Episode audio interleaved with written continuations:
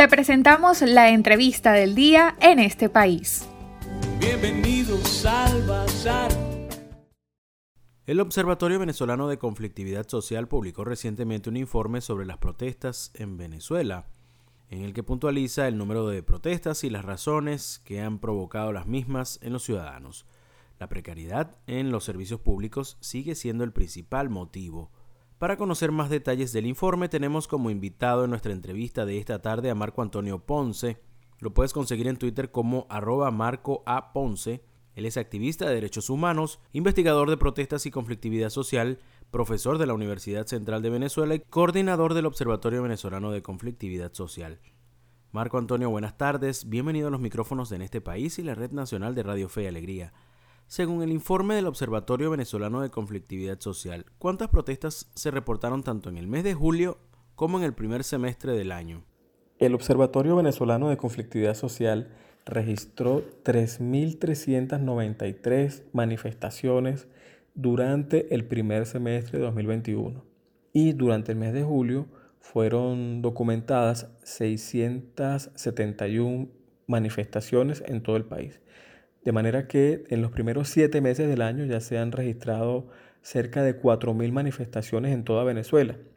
Es importante destacar que estos datos son datos de todo el país, son datos a nivel nacional y vemos como el índice, por ejemplo, durante el mes de julio fue de unas 22 protestas diarias, pues demostrando que los venezolanos continúan exigiendo sus derechos de manera pacífica y en las calles. Las principales, las principales modalidades de protesta durante este lapso eh, han sido los cierres de calle, las concentraciones y los pancartazos, siendo entonces la calle el, espacio eh, histórico eh, y, el espacio más utilizado por los ciudadanos y por los venezolanos para expresar su opinión sobre el país, para exigir pacíficamente sus derechos y en estos primeros siete meses del año ya han sido documentadas eh, cerca de 4.000 manifestaciones en todo el país. ¿Cuáles son los principales motivos de las protestas en Venezuela y en qué estados se reportó la mayor cantidad de las mismas? Cuando analizamos la caracterización de las manifestaciones en nuestro país, por ejemplo, en el mes de julio, encontramos que el 66% de todas las manifestaciones fue para exigir derechos económicos, sociales, culturales y ambientales. Estamos hablando de unas 442 manifestaciones, esto en todo el país y el 34% restante estuvo relacionado con las protestas para exigir derechos civiles y políticos. De manera que el tema social continúa siendo la principal motivación de las manifestaciones en nuestro país y cuando miramos cuáles fueron los derechos más exigidos, al menos los cinco derechos más exigidos durante el mes de julio, encontramos que el tema de servicios básicos continúa liderando las manifestaciones con 185 seguido de derechos laborales con 173, derecho a la participación política 152, derecho a la salud con 141 y derecho a la justicia con 85 manifestaciones. El tema de servicios básicos continúa, el colapso de los servicios básicos continúa pues, eh, en, nuestro país. Eh, durante el mes de julio, por ejemplo, eh, se reportaron al menos 101 manifestaciones donde los ciudadanos estaban rechazando la crisis del agua potable o exigiendo agua potable por las tuberías. Y fueron 101 manifestaciones con el tema de protestas en contra de los apagones, fueron 52 manifestaciones y protestas para rechazar la crisis del gas doméstico fueron 32 manifestaciones durante el mes de julio. De esta manera pues se aprecia como el tema social con más del 60% de las manifestaciones pues continúa liderando eh, las exigencias de las protestas durante las protestas en nuestro país.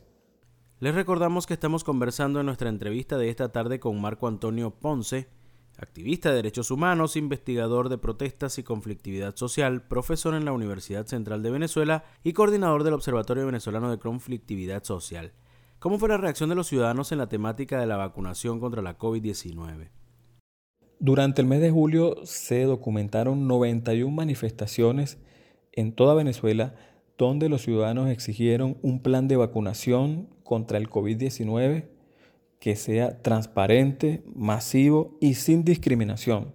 Esto es un aspecto que ha venido presentándose en los últimos meses y sobre todo después del segundo trimestre de este año, donde se aprecian las manifestaciones en las inmediaciones de los centros de salud, cierres de calles, concentraciones y pancartazos sobre todo, exigiendo pues un plan de vacunación que sea apegado a estándares internacionales, donde todas las personas puedan realmente ser acceder a estas vacunas y poder protegerse ante la pandemia por el COVID-19. Para cerrar, Marco Antonio, ¿cómo ha sido la actuación de los organismos de seguridad del Estado en el control de estas protestas? La respuesta institucional a las manifestaciones venezolanas eh, son casi inexistentes. En muchos casos las respuestas que se dan son deficientes o, simplemente no existen. Y es por eso que las manifestaciones venezolanas pues, han sido constantes y permanentes en los últimos años. Y vemos cuando miramos los informes del observatorio que los presenta todos los meses, eh, y en los últimos años vemos que son protestas básicamente por los mismos temas que se van agudizando porque no hay respuesta, porque no hay atención, porque no se resuelve la situación que, la problemática que viven los ciudadanos. En este momento la protesta social está por encima del 60% y ha sido así en los últimos años. Entonces, eh, la respuesta institucional prácticamente no existe. Lo que sí se aprecia eh, son acciones de los cuerpos de seguridad y de civiles armados quienes eh, intentan que las personas no exijan derechos a través de la represión, a través del uso de, la fuerza. Hemos visto también cómo se ha desarrollado desde el Estado venezolano un andamiaje jurídico para criminalizar a las personas que exigen derechos. También en el marco de toda esta pandemia y, con el estado de alarma se ha profundizado el control social tratando de impedir que las personas eh, salgan a manifestar y exijan sus derechos. Sin embargo, ni la, ni la criminalización, ni el control social, ni esta represión han logrado frenar a las protestas y, una muestra de ello es que en el mes de julio ya se, documentaron más de 600 protestas a nivel nacional. De manera que eh, esta es, en la medida en que las autoridades venezolanas no resuelvan los problemas, en la medida en que los ciudadanos eh, sientan y vean que sus derechos humanos no están siendo garantizados, las protestas van a seguir eh, escenificándose a nivel nacional. Estos datos que hemos presentado en este informe son datos que se reportan a nivel, es información que se reporta a nivel nacional. Son datos de manifestaciones que se han escenificado en zonas rurales, en ciudades. En la situación de las protestas y de, la crisis en general en nuestro país es mucho más aguda en el interior.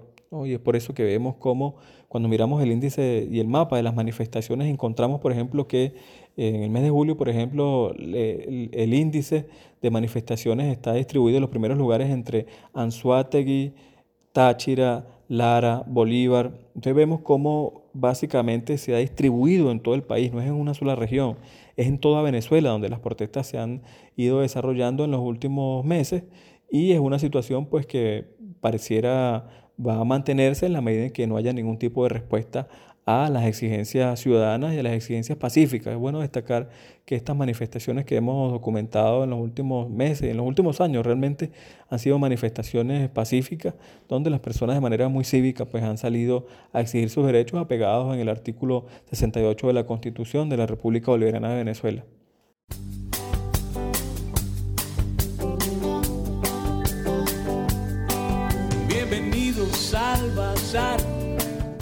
Estamos muy agradecidos con la participación en nuestra entrevista de esta tarde de Marco Antonio Ponce, activista de derechos humanos, coordinador del Observatorio Venezolano de Conflictividad Social, además de profesor de la UCB.